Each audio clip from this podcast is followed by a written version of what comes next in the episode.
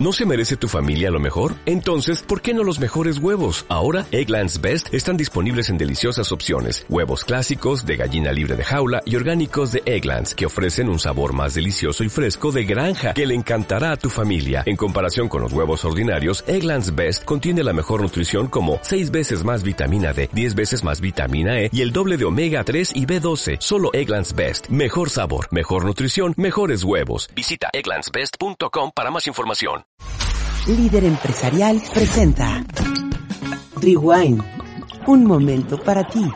Hablamos mientras degustamos junto a expertos y apasionados del mundo del vino. Esta es tu charla. Relájate y disfruta con nosotros. Rewind. Bienvenidos. Hola, ¿cómo están todos? Qué gusto otra vez estar aquí en el- un capítulo más de Rewind con mi buen amigo Edgar. ¿Cómo estás, Edgar? Mari López, siempre contento de compartir micrófonos contigo. Claro. A, La verdad es que está bien divertido este show. ¿no? vamos a pasarla bien, sí. Este show de hacer estos podcasts. Y mira, ya fu- fuimos, ya viajamos, que fue. Baja, ya viajamos a Coahuila, Chihuahua, Querétaro, ya viajamos a Guanajuato, pero nos faltan otras, nos faltan otras regiones que cada vez se van haciendo más chiquitas, pero no por eso menos importantes. Exactamente. Pues yo diría que están iniciando su proceso de hacer una gran ruta. Yo creo que sí, yo creo que toda esta zona bajío como tal, porque hablamos de Guanajuato, de Querétaro, pero esto que vamos a platicar hoy sigue siendo Son las también que quedan, bajío. exactamente. Que aquí entra Aguascalientes, entra San Luis Potosí, Zacatecas, Zacatecas, Puebla, Jalisco. Jalisco. Entonces, la Ahí verdad van, es van. que vamos, vamos creciendo cada vez más en el centro del país. Y como ahí oí, escuché hace poquito a un buen amigo decir, la visión de los viticultores en esta zona es una visión mucho más empresarial y entonces eso está haciendo que el vino también tenga una proyección mucho más allá, ¿no? Que es lo que yo creo que está haciendo el cambio. Entonces, pues como ves, empezamos con San Luis. Vámonos a San Luis. Este, esta tierra tiene realmente pocos años donde la vid se empezó a considerar como, co- como un cultivo efectivo. Eh, digo, no tienen tan poquito tiempo haciéndolo, no, no, pero no. Eh, tienen poco tiempo donde se está ya practicando de manera eh, abierta, como ruta, como tal. como ¿no? ruta y como comercializándolo. Ajá. Exactamente. Y de hecho tiene varias rutas. Estábamos viendo, la Sí. verdad, ya una vez que te pones a, a investigar y a meterte y a checar páginas y todo, yo no tenía idea de que manejan Sí. como tres rutas Es que diferentes. San Luis Potosí realmente es grande Sí. en territorio. y, Ujú. y, a ver, cuando todos conocemos que tienen una super huasteca enorme. Ay, bueno, Pero bueno, es tienen- impresionante. Y tienen, tienen eh, lugares ruta ahí, ahí, Y tienen unas que están muy pegadas a la ciudad. a la ciudad, Entonces, si urbanas, vas- exactamente. Si pasas por ahí, pues es un buen pretexto para, para ir a visitar. Claro, claro. Y la verdad es que en San Luis tienes industria, tienes un área hermosa que es la Huasteca Potosina, Claro que, que sí. es agua, agua, agua por todos lados. Bueno, es divertidísimo. Si pueden, vayan y hagan la ruta de la Huasteca Potosina. Uy. Van a estar mojados todo el día porque se la pasan metiéndose a todas estas cascadas y demás, Sí. pero, pero es divertidísimo. La verdad es que vale mucho la pena. Y también la ciudad, es una ciudad colonial también, tiene varios museos. Platícame esta ruta que tiene viñedos y aparte un museo muy interesante. Sí, a ver, vamos a dar dos recomendaciones. Ajá. Realmente se pueden ir a cualquiera de las, de las vinícolas que vamos a platicar Ajá. ahorita, pero hay dos que me llamaron la atención que eh, están en la página de turismo o en la página de la Ruta del Vino en San Luis Potosí. Sí, está, de hecho, la página Ruta del Vino San Luis. San Luis Potosí. Ahí te va. Hay una que se llama Ruta del Vino Express, que uno te llevan a, eh, te hacen una visita a la ex hacienda de San Antonio de Rul, de ahí te vas al viñedo de Cava Quintanilla, ahorita vamos a hablar Ajá, de esa, que es de las más importantes. Claro. Te hacen el recorrido, la degustación de cuatro etiquetas, Mm. de ahí te llevan eh, en un recorrido por tranvía en el centro histórico y vas a un recorrido a la fábrica de cerveza La Legendaria. Qué rico. Ese es uno como muy, muy express, muy, muy Y básico. mezclas, ¿no? Ese es en Mezclas. día, te lo avientas súper bien. Hay, hay cerveza, hay cultura, luego- hay vino. ¿No te ha pasado a ti que luego, y vaya que nos gusta el vino, ¿eh? Por supuesto. y estamos acostumbrados a tomarlo, pero llega un momento que ya Sí. dos, tres bodegas de puro vino, llega un momento en como que te saturas y terminar con una cervecita, híjole, Uy, te resetea. te resetea. Entonces, esta ruta pensada y planeada sí está muy padre. De ¿no? hecho, si tienen arriba de 30 años como nosotros, les recomiendo que, ah, digo, si ya se aventaron los tres programas de, de Anteriores. rutas, llévense Tums, lo de Sí, ah, no, a todas, a todas, acidez. no. Llévense omeprazol, llévense pantoprazol, llévense Todo. Tums, llévense, porque sí, sí, más allá de que te pongas mal, no, o sea, puedes No, tomar pero- tranquilo sin tener necesidad de ponerte mal ni, ni ponerte este medio espirituoso, pero se recomienda. pero, pero sí, llega un momento que el estómago sí te dice, oye, este, me das un Tums, por favor. Así es. Entonces, temprano en la mañana, cualquier ruta del vino que hagan, tómense un pantoprazol o un homeoprazol antes de salir o, híjole, ya estamos diciendo goles de productos, pero un Yakul, Patrocínenos. sí, patrocínenos, Yakul, por favor, lactobacilos antes de salir a cualquier ruta, un Yakul que les protegerá el estómago. Pero bueno, Listo. Te, voy a dar la tip. segunda. La segunda ruta, esta está más completa, esta se me muy sí, padre. esa me encantó. Y esta va en dos días. El primer día es el recorrido por Viña Cordelia Ay, padrísimo. y después una degustación en Cervecería San José. Ese es el primer día. El segundo día te llevan a la Hacienda Peñasco, visitas el viñedo Pozo de Luna, Que también es muy importante. también ¿eh? es muy importante. Después Y muy urbano, está cerquita Ah, sí, de la sí, ciudad, a muy 15 cerca. minutos, sí. Ahí catas dos etiquetas, de ahí te llevan al Museo de Leonora Carrington a una degustación de vino. Fíjate qué padre, o sea, lo que hemos platicado mucho, cómo el mundo del vino y el mundo del arte siempre Están conectados. Para los que no sepan, bueno, Leonora Carrington eh, fue una pintora y escultora muy, muy importante, muy influyente. Aparte, mujer, en un tiempo en el que las mujeres pues les costaba mucho trabajo sobresalir. Y ella nace en En Reino Unido, pero se viene a México, adora México, lo hace su país y se nacionaliza como mexicana. Así es. Y de hecho, muere acá en México y tiene una cantidad de obras hermosas, impresionantes, esculturas, pinturas Es pintora surrealista. Ajá, surrealista. Y escritora también. también. No, no, no, es, es, digo, tiene todo un bagaje y, y un trabajal en su, eh, ahora sí que en su portafolio. Entonces vale la Entonces, pena imagínate la mezclas, ¿no? de vino en ese Híjole, museo. ya, ya quiero ir. Sí. Terminas con el recorrido en tranvía turístico Ay, y qué bonito. acabas con una cena maridaje. ¿En, en un viñedo o en Digo, no dónde? dice dónde. Ah, ok, debe de ser en alguna bodega o en Pero algún restaurante. Que este también se tiene ve- muy buenos restaurantes San Luis Potosí. Este muy atractivo, ¿eh? Ese hay que hacerlo, ¿eh? Hay que Vamos, planearlo. vamos, Aparte, vamos, tengo buenos amigos allá en San Luis y ya. Le debo una visita a Jordi, mi buen amigo de Viña Cordelia. Excelente. Sí, sí, sí. Entonces, bueno, platicando un poquito de algunas este, bodegas, por ejemplo, platicabas de Cava Quintanilla. Cava Quintanilla es una bodega que tiene varias etiquetas. Tiene un rosado, por ejemplo, que es un comodín excelente para tus comidas. Tiene la marca, la línea que se llama Laberinto, que es un poquito eh, más económica, y luego ya tiene la, la línea que es la gama alta, que es Cava Quintanilla Selección, su Chardonnay es espectacular y curiosamente también tienen un Gewürztraminer Ah, sí. muy bueno, muy bueno. Sí, son, son los más conocidos tanto, yo creo que por los laberinto como su reserva Cava Quintanilla. Y el Syrah, uff, el Syrah Ellos son Reserva de también los es muy bueno. pioneros en la producción vinícola en San Luis Sí, Potosí. sí, sí. Que es grandísimo el lugar, el empresario es Carlos Quintanilla. Bueno, él, él se dio, eh, se percató que el altiplano potosino tenía las características geográficas Claro. y climáticas para elaborar vinos de gran calidad. Va a un viaje, ¿no? Va a un viaje Sí. a Francia, conoce lugares de Francia, le gustan y dice, A San Luis le gustaron las, las uvas de, de Francia. exacto, exacto. Y les ha ido muy bien. Han Les ganado varios bien. premios, acaban de ganar también premios ahora en el concurso de Global Wine del conocedor y les fue muy bien. Aparte, y pasos, ¿eh? Los acabo de conocer.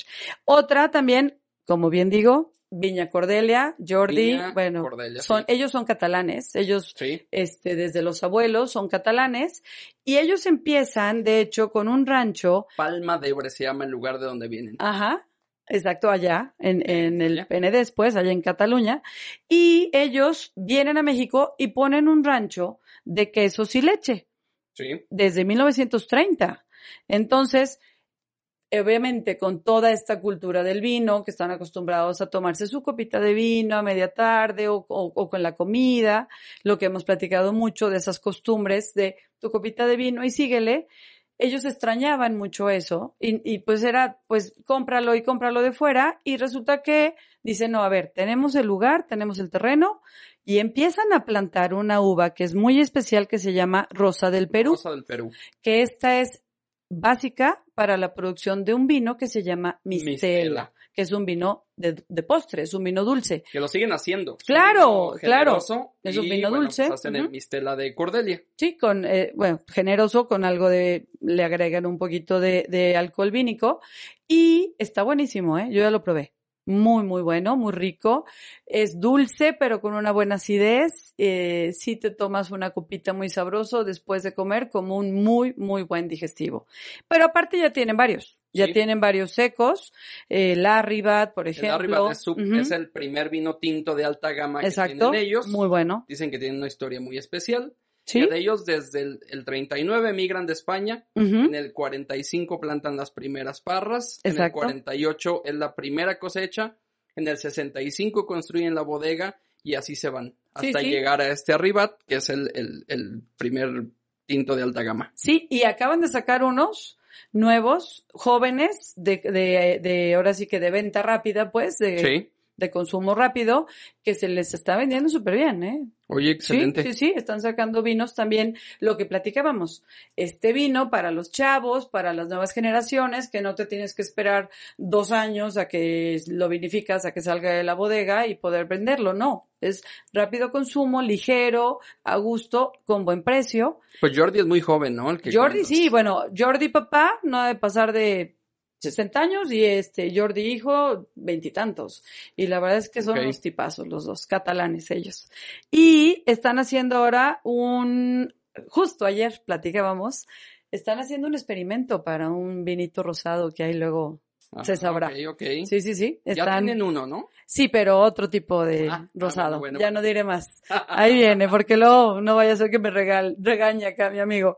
Pero sí, traen ahí dos proyectos muy interesantes de vinos nuevos. Excelente. Y luego también tenemos Pozo de Luna. Pozo de Luna. Pozo de Luna, que es, también es un viñedo, como decíamos, a 15 minutos de la ciudad. O sea, es un viñedo urbano, En Soledad de completamente. Graciano Sánchez. Sí, centro, o sea, 15 minutos del centro histórico de San Luis Potosí. Y este viñedo sí viene desde la época virreinal. ¿Sabes, ¿Cómo? ¿Sabes por quién está asesorado? Cuéntame. Por el doctor Joaquín Madero. Ah, ok. El doctor Joaquín, eh, pues es conocido eh, porque ha asesorado también bodegas como Tierra Sí. Adentro. Sí, sí, sí. Ahorita hablamos de Sí, sí, ellos. ayer lo platicamos. Rivero González, Casa Madero y pues muchas más. Ok. Entonces ahí Fíjate. está metido el doctor. Está, ahora sí que, qué mejor que ahora sí que ese tipo de asesoría, ¿no? Gente Sí, que sí, ya sí. trae toda un una aprendizaje y experiencia total. Por eso están haciendo muy bien las cosas. Claro. Entonces, Fíjate, Pozo de Luna tiene, eh, bueno, se caracteriza por realizar procedimientos artesanales y aparte implementan tecnología de última generación. Eso les ha llevado a tener varios premios. Sí. Ellos tuvieron eh, oro en el Mundial de Bruselas del 22 ujú, con su Shira 2016. ujú, Tuvieron gran oro en, el, en el de Bruselas, pero del 2020. Tuvieron bronce en el International Wine and Spirit Competition y tuvieron el mejor merlot Este, de México en el International Wine and Spirits Competition. Fíjate, es que realmente los vinos mexicanos en general han estado Así es. compitiendo contra vinos de todo el mundo y haciéndola, la verdad, muy bien. Y yo creo que por eso esta región de San Luis Potosí tiene muy buenos suelos, tiene muy buenos climas. Y como decíamos, la visión es mucho más empresarial. Sí. Ya no se queda en esa visión del agrónomo que se va a la uva y, y pues ahí voy sacando mi vinito y poco a poco. No, o sea, ya es una visión empresarial de, a ver, lo que vamos a hacer, lo vamos a hacer bien, vendiendo quizá como tipo vinícola boutique, pero de calidad. Y apoyados Entonces- con, el, con el enoturismo. Claro, que la verdad es que San Luis, como decíamos, el centro de San Luis tiene unas iglesias muy lindas, muy coloniales, museos, todo el rollo de la Huasteca. Hay una bodega, fíjate, que se llama también 1881, Sí. que es muy interesante porque de hecho toma su nombre de la placa que está en la fachada de este rancho, que está obviamente pues desde 1881. Es la fecha de edificación. Sí, sí, sí, que antes era una secadora de chiles. Ah, Y curiosamente, estuve en el concurso este Global Wine, ahí estuvimos, este, como parte del equipo. Saludos a todos por, de hecho. Este, y hubo un par de jueces que de repente se me acercan y me dicen, fíjate, es bien curioso cómo ciertos vinos sabemos que vienen de las regiones del Bajío, porque tienen esta, como eh, picor, ¿no? Como picorcito, como un, un, un picorcito este, pues no sé si se le puede decir chilito o, o, o esta sensación o ¿Las aromas. piricinas o qué? Pues no, sé- no sé si se le llame piracina también como al pimiento, pero tiene este aromita especial, como la carmenere, por ejemplo, ya ves que tiene Sí, este sí, aroma sí. Que, que pica. Dice, sabemos que son vinos que vienen del Bajío porque tienen este aroma y este saborcito y esta característica porque al fin y al cabo todo va en el aire, todo se queda en los suelos y tarde o temprano se va la uva, ¿no? Entonces es curioso, esta bodega, insisto, era una secadora de chiles y luego ya se convierte en viñedo en el 2007 y vinícola en el 2012. Y su Sí. primer vendimia, exactamente, es en el 2012. Por eso decimos que entre del 2010 al 2013 es como el auge, yo creo que de- del vino de San Luis Mexicano. Potosí. Pues de San Luis Potosí, mexicano. Ah. Bueno, Sí, de toda esta zona del Bajío, al menos sí, así es. ¿no? Entonces, ¿Qué otro tienen una, fíjate que San Luis Potosí también tiene una ruta interesante, que es, ya lo dijimos, vino, cerveza y mezcal. Ah, vino, cerveza y mezcal, sí. Sí. tienen varios pueblos en donde hacen unos mezcales excelentes, totalmente artesanales. Y hay uno que está muy cerca de la capital, en la comunidad del Palmar, que hacen un mezcal de campanilla, así se llama el agave, y es totalmente ancestral en ollas de barro. Hay otra fábrica que se llama La Estación, la estación Ipiña, porque está Ok. al ladito de una estación del ferrocarril que en su momento fue el que construyó Porfirio Díaz. Entonces también Órale. tiene todo este, pues la historia y está la estación ahí, ya obviamente no pasa el tren por ahí como tal, pero tiene la estación muy linda y bueno, pues Había es parte del enoturismo, ¿no? Del mezcal, vino y cerveza. Sí. También la había escuchado con, con chocolate, la ruta del Ajá. chocolate, vino y algo así. Es que hay que aprovechar todo lo Sí, que claro. produces, ¿no? Como estado. Digo, si en tu estado producen mezcal, pues aprovechalo y Pues de allá son mezclalo, los ¿no? famosos chocolates Constanza. Ay, buenísimo. Sí. Tengo, tengo, tengo una prima que vive allá que cuando viene nos trae nuestros chocolates Constanzo que son buenísimos. Buenísimos. Y también hay un pueblito, ya nada más para terminar, que se llama Santa María del Río. Es un pueblo mágico. ok. Y lo lindo de este pueblo es que hacen rebozos muchísimo, muchísimos, muchísimos, porque viene gente a nivel internacional solo a comprar esos rebozos que son una obra de arte.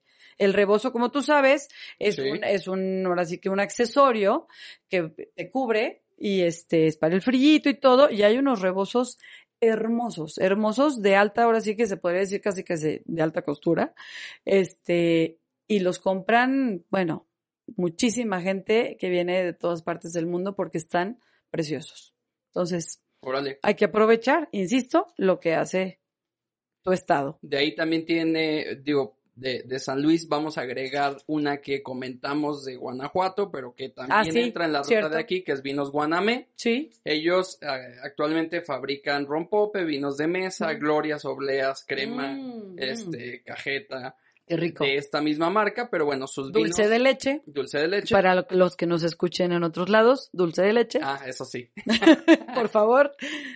Y, bueno, sí. tiene su, su línea de vinos y bueno, ya, ya hablamos de ellos en, Ujú. en el pasado. En el de- ajá, Comparten en Querétaro. ahí, este, no, No, territorio, Guanajuato. pero son Guanajuato, de Guanajuato, perdón. pero queda más cerca de San Luis, Sí. por eso la consideran de este lado. En las dos páginas, tanto en la de Guanajuato como en la de San Luis, Aparece sale, sale Guanamé.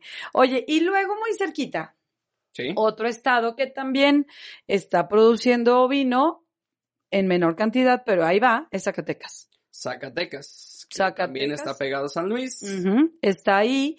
Justo estábamos platicando o, eh, o, eh, una persona de Zacatecas y yo, que curiosamente no hay una asociación como tal o una página de ruta del vino No, en Zacatecas. Es difícil encontrar esos espacios, esos Sí. lugares, esa oferta donde puedas Sí. tener toda, toda la opción, ¿no? Claro. Y yo creo que, bueno, ojalá y se pongan las pilas y se organicen y haga alguien cabeza, porque si es básico, Sí, hace falta. ya ahorita si no está en internet, no lo hayas, ¿no? Desgraciadamente. Entonces, bueno, les diremos ahorita algunas, algunas bodeguitas que hay por ahí. Bueno, la primera eh, fue en 1790, fíjate, se llamó Bodegas Altiplano. Ok. Esta bodega Saltiplano, eh, ahorita como tal, ya, ya no, ya no se llama así, pero para que vean desde cuándo también está la vid en Zacatecas. Son varias las que, las que surgieron, eh, Surgieron. años atrás. Sí, sí, Este, sí. Algunas se quedaron, o- otras tal vez ya no. Ujú. ¿Qué Pero- otra- qué otra- ¿Cuáles son Mira, por esas que- ejemplo, que nacieron? En 1980 viene una que se llama Tavera Díaz, luego viene otra en el 84 que se llama Cachola, Cachola. en 1990 viene La Casona y eh, Luébano Ruiz ya viene más para acá, ya es más moderna, es un viñedo joven, Viñedos Alpino, Vinícola El Consuelo, también es una vinícola joven. Ellos tienen un vino, para que lo ubiquen más fácil, se llama Viento Negro. Su línea sí. de, ajá, su- sus etiquetas se llaman Viento Negro. Su probar. es José Ignacio Maturana. Ajá, exacto. Están haciendo bien. Están, en el haciendo Valle bien. de las Arcinas, Sí, Zacatecas. exactamente. Acabo de probar, fíjate, el fin de semana uno. eh, fue eh, su reserva, de hecho es un blend de Cabernet, eh, Petit Verdot, Ajá. trae varias y está bastante bueno, ¿eh? Eh, Lo tuve que dejar un ratito en la copa que abriera. El primer trago me costó un poquito y luego ya dije, a ver, vamos dándole tiempo. También quizá lo tomé, lo tenía frío. Y ya una vez que reposó en copa unos 20 minutos, estaba buenísimo, ¿eh? Denle oportunidad, denle Pues, oportunidad. Viento negro. ser vinos de alta gama. Eh, ellos lo que tienen es, están a una altura de 2100 Sí. metros sobre el ni- nivel del mar. Están más o menos como algunos viñedos que pudiéramos tener aquí en Aguascalientes.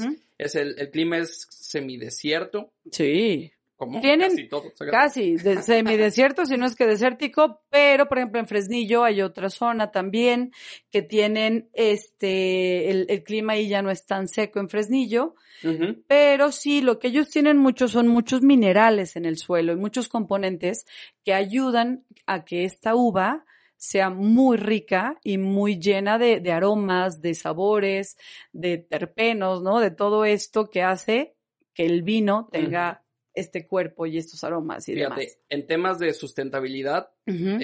Esta vinícola, que es el Consuelo, ellos utilizan los primeros tapones con huella de carbono cero. Estos Ah, tapones caray. están realizados con materias primas renovables y sustentables Wow. derivadas de la caña de azúcar. Esa no me lo sabía. Yo tampoco, pero... Wow. A ver, a ver, a ver, otra vez, otra sí. vez. ¿Es un corcho? Sí, con huella de carbono cero. Ajá. O sea que no te afecta al ambiente. Exactamente, son materias primas renovables y sustentables Ajá. derivadas de la caña de O azúcar. sea, de la fibra de la caña del azúcar. Eso dice. Supongo. Hay que investigarle Dice bien que ese tema, el ¿eh? hasta 25 años. Wow. Admiten la entrada de oxígeno Claro. constante y controlada. Tienen una microoxigenación. Exactamente, pero lo mantienen muy bien. Y no dan sabores ni, ni nada de la misma caña. Habrá Hay que verlo. Pues tú ya que- probaste el viento negro. El viento negro, la verdad, no sabe dulce. No tiene dulzor. Es un vino seco. Y está muy bien hecho. Y guardé el corcho, me voy a fijar muy bien. Ah, mira. Sí, vas a ver. Aprovecha. Fíjate que ayer, eh, digo, lo platicaba también con una persona de Zacatecas. Lo interesante de los suelos en Zacatecas, eh, sobre todo en estas zonas de, hay una, hay una zona que se llama Ojo Caliente, otra, la zona de Fresnillo, dicen que sus suelos son muy parecidos a Barossa Valley en Australia, a unas zonas de Italia, Ah, a unas zonas de, de, de Conaguara, o sea, que dices, a estas zonas donde se produce muchísimo vino, de muy buena calidad, y están comparando los suelos de estas zonas de Zacatecas a aquellas regiones, Órale. ¿sí? Entonces, Zacatecas yo creo, insisto, si se organizan bien como viticultores, como bodegas, algo algo bien. pueden hacer una región muy importante. Que decías de la casona, esa está en Jerez. Ajá. Tan bonito Jerez, pueblo mágico. Ya sé. También, bueno, el pueblo, el- lo que es la ciudad de Zacatecas es hermosa. Sí, hermosa. claro. O sea, es un must. Colonial completamente. Los museos estos de Pedro Coronel, de, bueno, Pedro Coronel y Rafael Coronel son dos Sí, hermanos. son dos hermanos. Este, están padrísimos. Es una, Felgueres ahí. que- Ajá, las iglesias. Bueno, la verdad es que culturalmente Zacatecas tiene mucho que dar. Y hay una bodega. Bueno, hay otras dos eh, que sí queremos resaltar. Por ejemplo, eh, está lo que es Tierra Adentro o Campo Real. Ese sería, yo creo que el, el insignia, o por lo que La más grande, gente ¿no? pudiera ubicar eh, los vinos en Zacatecas. De hecho, la bodega en sí, o bueno, el rancho se llama Campo Real. Exactamente. Tierra adentro eh, son los vinos. Son las etiquetas. Las etiquetas. Y como lo platicamos alguna vez, toda esta región fue parte del Camino Real de Tierra Adentro, que era toda esta ruta de la Plata. Exactamente. La que UNESCO pasaba por aquí. catalogó a este Camino de la Plata o Camino Santa Fe como Patrimonio Cultural de la Humanidad. Exacto, exacto. Entonces, toda esta ruta pasaba por pues, todas estas zonas, regiones, y por eso ellos deciden llamarlo Campo Real y las etiquetas Tierra Adentro. Que de ahí Y tiene- asesoría del doctor Joaquín Madero. Exactamente. Y es un, la verdad es que tenemos que platicar, es una vinícola muy interesante, tiene restaurante, tiene muy buena comida el restaurante, Sí, muy rica. muy buena. Acaba de ganar su vino, el Sauvignon Blanc, acaba de ganar oro en el Global Wine. Buenísimo, por cierto, súper fresco, muy bien hecho. Y tiene una cosa especial que es el Museo de la Museo Barrica. La barrica está preciosa. Precioso, es, es arte en la barrica 100%. Y está abierto todo el año. Sí, sí, sí, sí. Ujú. Tiene, además, Felgueres tiene ahí su Sí. barrica pintada. Hay varios este, Artistas. eh, artistas reconocidos en, en ese museo. Y la tienen muy linda, muy Sí, linda padrísimo, montada. Ajá. Padrísimo. Tienen también una cavita subterránea, un espacio ahí. Le puedes rentar para cenas. Ah, no, ahí hacen bodas. Ajá. O sea, está padrísimo. Está muy lindo y aparte tienen también como un tranvía, bueno, trenecito que te lleva a hacer el recorrido por los viñedos. Sí tienes que reservar. Sí, tienes que hablar para hacer por reservación. ¿eh? No, Fíjate, también, también estu- estuvo metido ahí Hugo da Costa. sí, también fue asesor. ellos. Así es. Y tiene sus fiestas de la vendimia, son muy buenas. Siempre traen artistas. Traen muy buenos artistas. Acaba de estar Mijares el, este es. año Ha pasado. estado Moenia, ha estado... Ha estado Ana Torroja, Ana por ejemplo. Estuvo un grupo que era unos este, imitadores de Queen. Bueno, estuvo Wow. buenísimo. A esa fuimos nosotros y no, la verdad es que digo, yo sé que Freddie Mercury es, es, e- era un dios, era un dios. No podemos comparar, No. pero Pero se le asemejaba mucho, eh. La verdad es que estuvo buenísimo. Entonces, suelen hacer muy buenas vendimias, bien controladas, bien seguras, este, una vendimia bien hecha. No termina en bacanal como en otros lados. Es una muy buena vendimia y con varias ofertas de, de comida. Y la última que yo sí quisiera decir, porque, pues aparte es de una buena amiga nuestra, saludos Mirna. saludos Mirna, es López Rosso. López Rosso Cabas. Ajá, exacto. Y ellos manejan vino tinto, vino blanco, un bioñer muy Muy bueno. rico. Un bioñer muy bastante, bastante bueno. Una historia de más de 30 años de tradición vitivinícola. Sí, pero como vinícola como tal, es este, que ya están comercializando su propio vino, lleva pocos años, Sí. ¿no? Le le han metido mucho recientemente, pero sí, esto, esto viene de, de un tema familiar. De hecho, han, han estado 1980. este, presentes en varios eventos. Así es. últimamente en Aguascalientes, este, patrocinando y todo, porque realmente, pues les hablan porque son muy buenos. También del Valle de las Arcinas. Arcinas, de las harinas, de las, De las harinas, arcinas. Fíjate que aquí en Zacatecas también se da mucho la uva, como decimos Bioñer, pero la Uñi Blanc, que es una uva complicada. Uñi Blanc. Y la Tempranillo, porque como decíamos, también tiene ciertos suelos como ferrosones, Sí. este, calcáreos, ferrosos, arcillo ferrosos. Y la Tempranillo, por ejemplo, ese es una, un suelo que le gusta mucho. Entonces, tiene buenos irás, tiene buenos petit irás.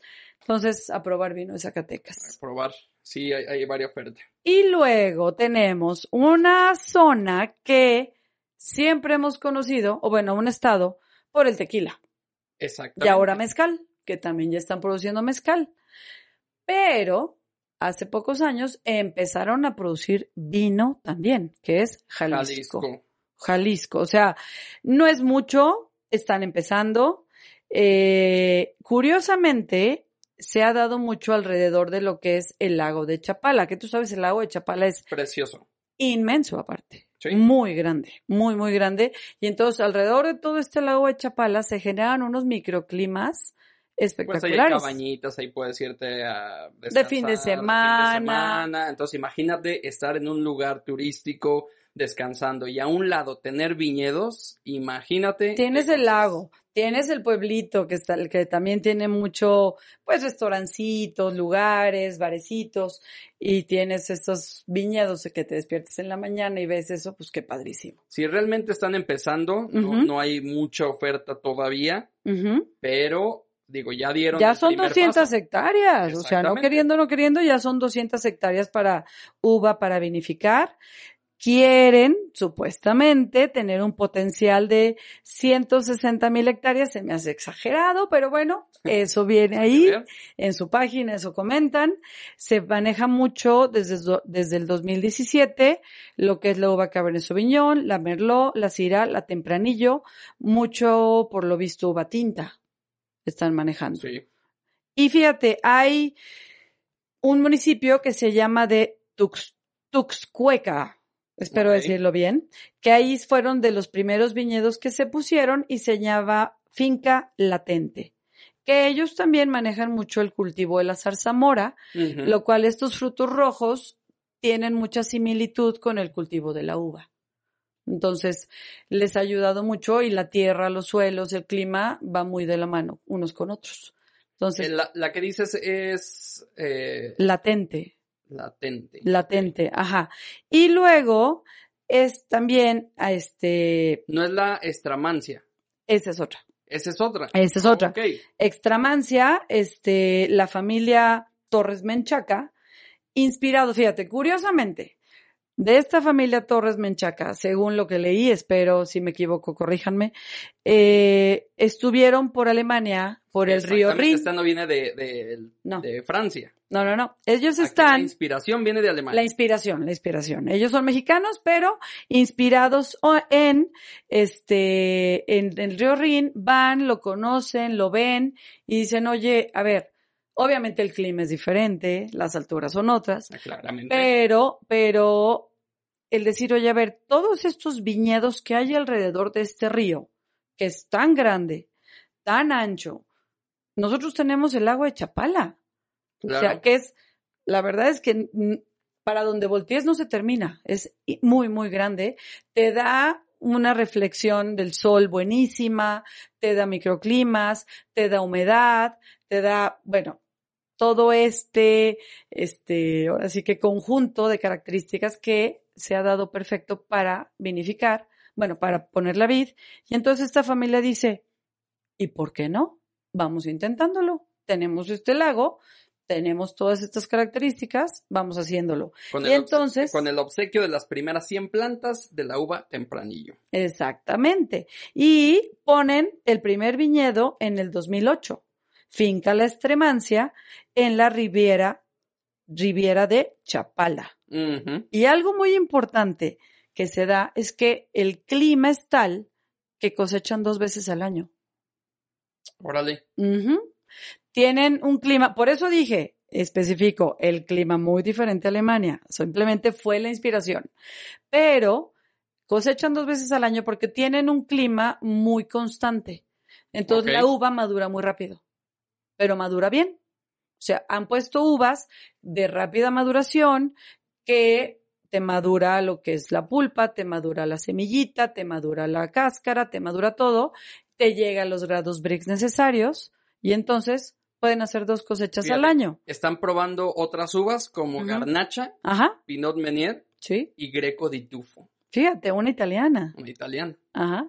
Que son por lo general uvas que, se- que son al sur de los países. Exactamente. ¿no? Donde hay mucho sol, donde hay mucha insolación, mucha reflexión y también agua alrededor. Pues hay que darle tiempo, hay que ver cómo, cómo va madurando y cómo se va eh, trabajando este, estos viñedos pegados a, Al agua de a la Chapala. Chapala.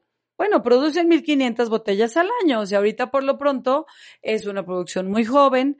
Desde el año 2017 ya tienen dos hectáreas. Y entonces, pues vamos viendo. Así empiezan muchas, ¿no? Sí, Vamos viendo qué se hace. Hay una empresa sonorense, eh, no, no decía el nombre, pero acaban de plantar 50, perdón, 500 hectáreas en esta región de Tuxcacuesco.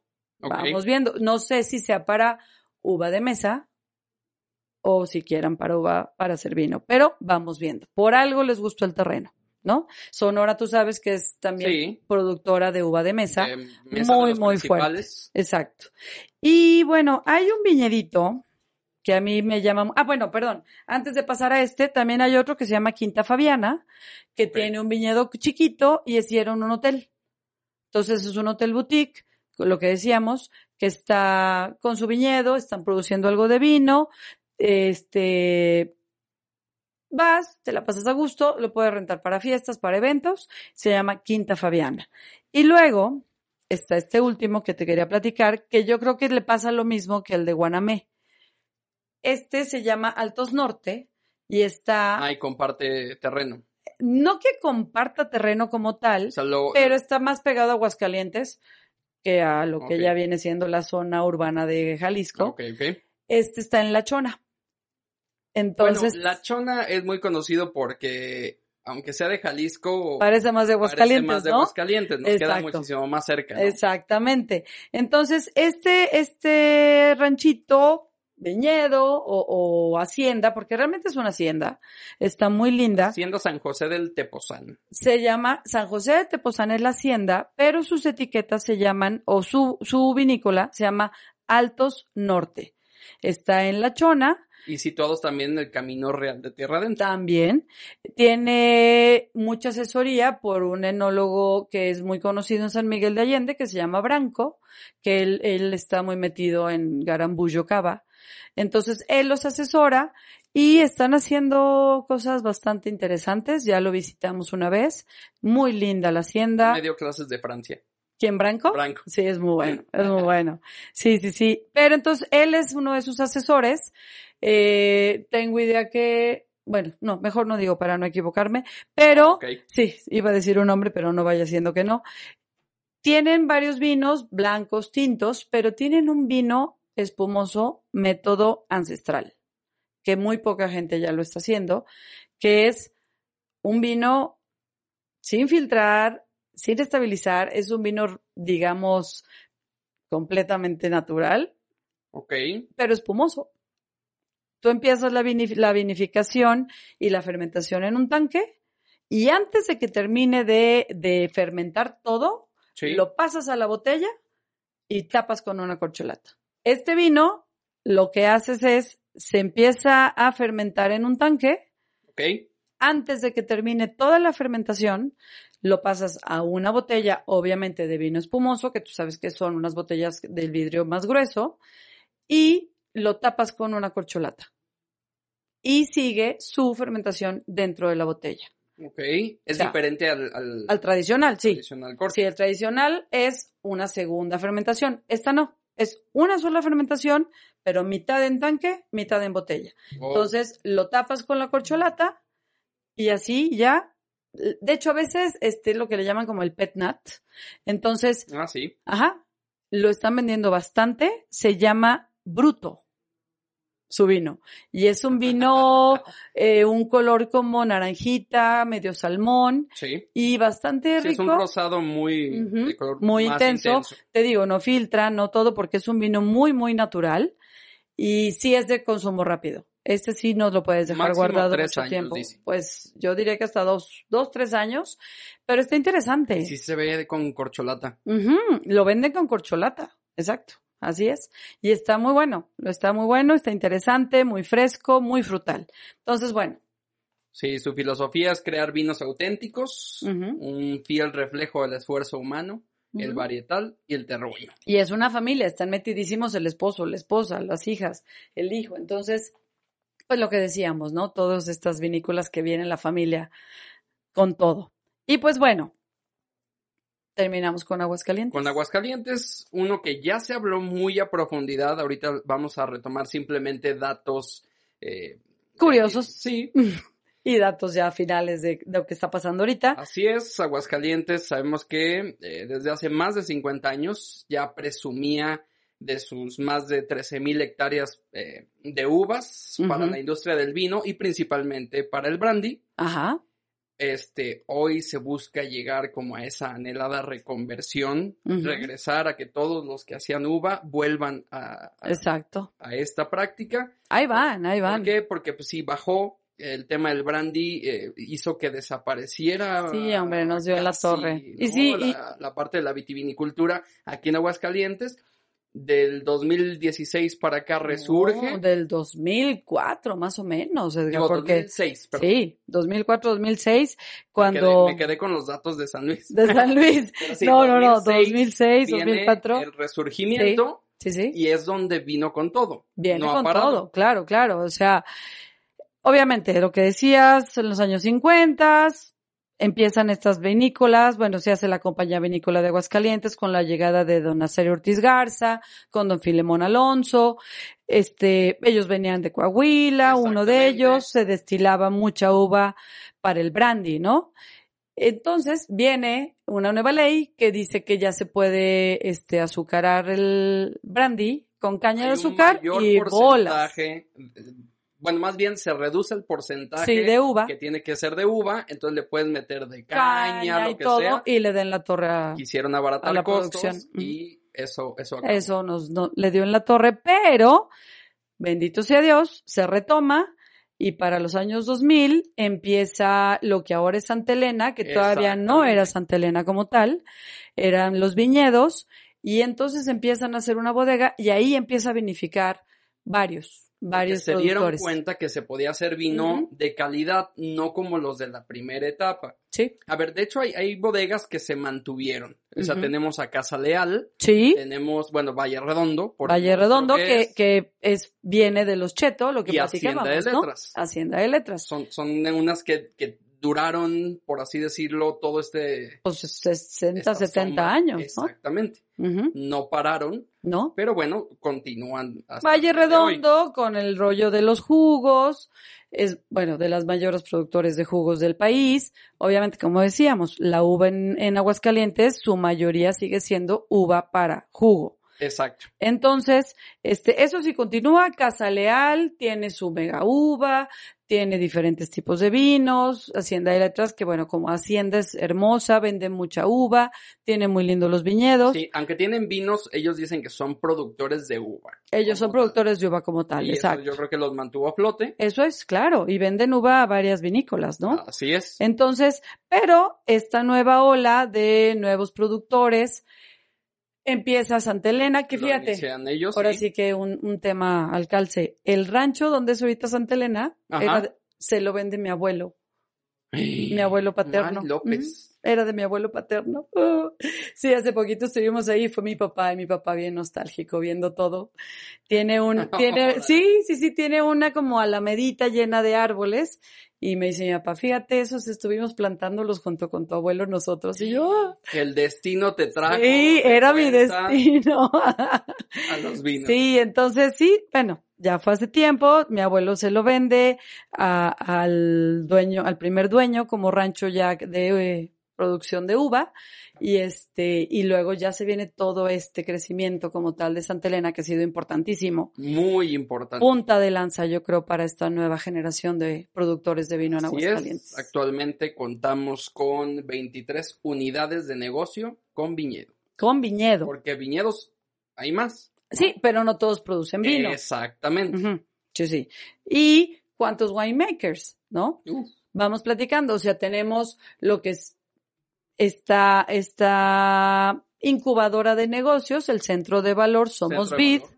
que es súper un gran importante. proyecto que le dio muchísimo empuje a la gente que tal vez no tenía o el conocimiento o la, la capacidad económica O el viñedo. o el viñedo, lo que sea, pero querían hacer su propio vino. Claro. Esto eh, pues detonó. Detonó una producción de muchas etiquetas. Porque había gente que tenía este, viñedos. Más no la bodega. pero que no quería tal vez hacer eh, vino como tal, o no tenía la bodega, pero pues tenía las uvas. Bueno, lo que O sea, pasa, por ejemplo. Aquí se reunieron todos los ejes Sí, sí, sí. que, que como que conforman el vino para que entre todos se pudieran eh, crear esta cadena, ¿no? Sí, se hacen estas dos personas o personajes, ¿no? El que tenía el viñedo, que le vende a distintas, a distintas bodegas de otros lados de Aguascalientes y dicen, oye, a ver, espérate, si mi uva me la está comprando tal y tal bodega que venden muchísimo, Porque no. pues déjame yo hago vino también. Y está por otro lado el, híjole, no tengo viñedo, pero siempre he querido hacer un vino, entonces le compro uva a fulanito de tal. Creo que una de las condiciones en Somos Vid es que un porcentaje de la uva sí sea de Aguascalientes. Ok. Ajá. O sea, hay gente, por ejemplo, como Altos Norte, que es de La Chona, que sí ha podido vinificar ahí, creo, en Somos Vida en un principio, pero cierto porcentaje, ¿no? Entonces, sí es como una condición que la mayor parte de la uva que se vinifique sea de Aguascalientes. A ver, Aguascalientes cuenta con un millón trescientos treinta mil, eh, hectáreas aproximadamente, de las cuales 205 son para vino. Eso es lo que dice. Eso es lo Hay que quien dicen, dice que, Que pueden ser más, pueden ser hasta más. Pero bueno, ¿cuántas etiquetas tenemos? Alrededor ya de, Hay 204 etiquetas fíjate nomás. y ahí te va. De 2021 para acá, fíjate, en 2021 había 148. Ajá. Ahorita hay 204. O sea, yo creo que en un par de años. esto 50 va a ser, etiquetas en un que año. Exponencial. 50 etiquetas en un año. Así es, hay 48 blends y 156 monovarietales. que es más difícil hacer un vino monovarietal que blend. Entonces, aquí yo creo que los suelos son muy, muy buenos para, para uvas, para vino blanco Sí, y para vino rosado. Se está produciendo buen vino tinto. claro. Y este, tenemos sigue- también ya tres probando. espumosos. Se sigue probando. Eh, uvas, eh, Claro. que es parte de lo bueno en, en el hecho de que no haya tanta regulación. ¿no? Que Exacto. podemos probar. Oye, están plantando de- Tanat. Exactamente. Una uva que es uruguaya. Bueno, es francesa, pero en Uruguay se En hace tintas hay Cabernet. Franc, Carignan, Grenache, Shiraz, Pinot Noir. Merlot, Sinsol, eh, Sinfandel, Ujú. eh, Ruby Sangiovese. Cabernet, Malbec, Cabernet Sauvignon, O sea. Salvador. En, en blancas, aquí en Aguascalientes hay Sauvignon Blanc, Viognier, Riesling. Riesling. eh, La, la Sauvignon Blanc y la Moscatel. Viognier están, bueno, con todo, ¿no? Macabeo. Macabeo, por ejemplo, ese es un ejemplo, ¿no? Macabeos que tenemos aquí en Aguascalientes. De hecho. So- es quien hace dos de los espumosos de Aguascalientes, este Rigo, de- del es. potrerito, es con uva Macabeo, por supuesto. ¿no? Son Entonces, tres espumosos, hay dos otro. de Rigo, hay un Braón de rosado, María hace un de espumoso también. Bueno, tenemos, tenemos varias bodegas. Yo creo que podemos mencionar algunas, como lo es Santa Elena, como lo es Origen, como lo es Aguaje. Aguaje, Está por ejemplo, Soles, está Cuatro Potrerito, Sol. la- Viña Las Cruces, que es un, un lugar turístico. Pero eh, tiene una cantidad de uva impresionante que le vende a muchísimos productores, ¿no? Y da oportunidad a esos productores de ahí hacer catas, ahí hacer eventos. Exactamente, está Renacimiento. Está Viña Renacimiento es muy bueno. Déjame decir, Renacimiento fue Yurisol, la primera mujer como tal, produciendo vino en Aguascalientes en el del 2004, 2005, empieza y metida en el viñedo y metida en la Sí, bodega sí, sí, como tal. O sea, es, es, la verdad es que abrió camino Yuri para las mujeres en Por Aguascalientes. supuesto, y de ahí siguen, siguen. Hay varias, ya hay varias, ya hay muchas. Está El Secreto. El que Secreto. Es una gran revelación. Esta casa de quesada. Casa de Quesada, también Frague, Fragué, que es, es el matrimonio que Así platicamos es. alguna vez. Tierra Tinta, que acaban Tierra de remodelar. Tinta, está Santosca. Santosca del Doctor. Sí, La Parra, ¿no? Bodegas de La Parra, que es, hay que recalcar, el único o uno de los pocos viñedos y, certificados. sí, y bodega. Y bodega. Ajá, exacto. Certificado Iberia, como orgánico. Hay varios. Iberia, exacto, que acaba de ganar premios. Este, el secreto acaba de ganar premios. Este, bueno, Quesada. Están también estos winemakers, como los, lo es Soms 8, ¿no? Así es. que ellos no tienen viñedo, pero vinifican en, eh, en este centro de valor y también, bueno, hay varias, hay varias etiquetas como estas, ¿no? De los winemakers que no tienen el viñedo, pero compran uva aquí, compran uva allá. Hasen, Hasen empezó Hasen en es otro. Ujú. y ahorita ya van por Ya, lugar, ya ¿eh? está poniendo viñedos, sí. Hasen tiene bastantes, este, vinos interesantes y Sí, podríamos está- nombrar varios, pero no queremos como dejar a nadie Oh, afuera. ya entonces sé, la es que sí es son- grandísima. Son muchos, son muchos. Bonard, por ejemplo, también es una de las vinícolas urbanas, está cerquitita dentro de la ciudad, de Sí. hecho, ¿no? Tierra Tinta también es muy cerca. y Ay, sí, y es para los chavos, yo digo que también. Hay que, hay que hablar mucho también de este mercado hacia los chavos. Iberia yo creo que también va mucho hacia los chavos, Bonar va mucho hacia los chavos, este, Aguascalientes tiene 17 tiendas donde venden vino de Aguascalientes. exacto. Entonces, y los restaurantes, ya, restaurantes, ¿sí? restaurantes, este, ya están empezando a meter vino de Aguascalientes en sus cartas, que eso es importante. Importantísimo, la gente que viene de otros lados y, y prueba la gastronomía de aquí, pues Sí. también es bueno que Que prueben los vinos. de aquí. Exacto, exacto, tienen que. Y bueno, viene también este, pues todo el rollo histórico de Aguascalientes, ¿no? Que ya se los hemos platicado. Exacto. Y hay otras dos, tres regiones en, en México. Está Nuevo León, está Michoacán, está Puebla. Entonces hay, hay, ahora sí que un crecimiento exponencial es, en México. Investiguen, métanse a ver páginas y pues creo que acabamos ya Mari López, con esto. llevamos 50 minutos. Ay, ni lo sentí. No, claro que no. Y, y es que podríamos hablar muchísimo más. Hemos estado resumiendo eh, Sí. las rutas, pero realmente a cada lugar que, que vayan, lo mejor es investigar directamente en las páginas oficiales o en turismo, donde sea, pero que haya toda la oferta, Sí, porque sí, hay para todos. Hay para todos los gustos, para todas las edades y para quien quiera darle muchos días, para quien quiera darle pocos. Y pues bueno, consumamos vino mexicano, Así es. promocionemos el vino mexicano y pues bueno, espero les haya gustado estos capítulos de las regiones y las rutas del vino en México. Los esperamos en el próximo capítulo. Así es. Rapidísimo, Edgar Pérez, Edgar Pérez Foto en Instagram y en, en Facebook, Mari López. Mari López Som en Facebook, Mari López Som en Instagram y pues bueno, ahí nos estamos, Estamos viendo. a punto de acabar temporada, Nos falta un programa más, nos falta un programa que viene interesante. ¿eh? hablando de México, y después nos vamos a ir por el mundo. Por el mundo, viendo curiosidades de a ver qué tal. Si diferentes tienen partes algo, del mundo. Si se les ocurre algo de lo que pudiéramos ¿Dónde hablar, nos pueden decir? pues, pues en nuestras redes. Ok, va. O donde vean el capítulo de Rewind, ahí escríbanos. En Líder Empresarial En se está, se está también subiendo. Exactamente. Entonces, Entonces, ahí nos ponen sus sus, Sus comentarios, dudas, dudas, todo, por favor. Sí, si nos equivocamos en algo, corríjanos. Estamos abiertos a Exacto. un gusto. Saludos a todos y pues Muchas bueno, gracias, Mari. seguimos en esto. Saludos. Edgar, gracias. Adiós. Bye. Rewind ha llegado al final. El programa que busca despertar en ti la curiosidad de probar un vino diferente cada emisión. Busca más episodios en las plataformas digitales de líderempresarial.com.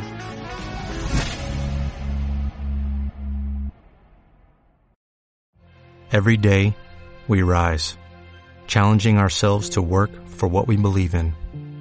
At U.S. Border Patrol, protecting our borders is more than a job, it's a calling. Agents answer the call, working together to keep our country and communities safe. If you're ready for a new mission, join U.S. Border Patrol and go beyond. Learn more at cbp.gov/careers.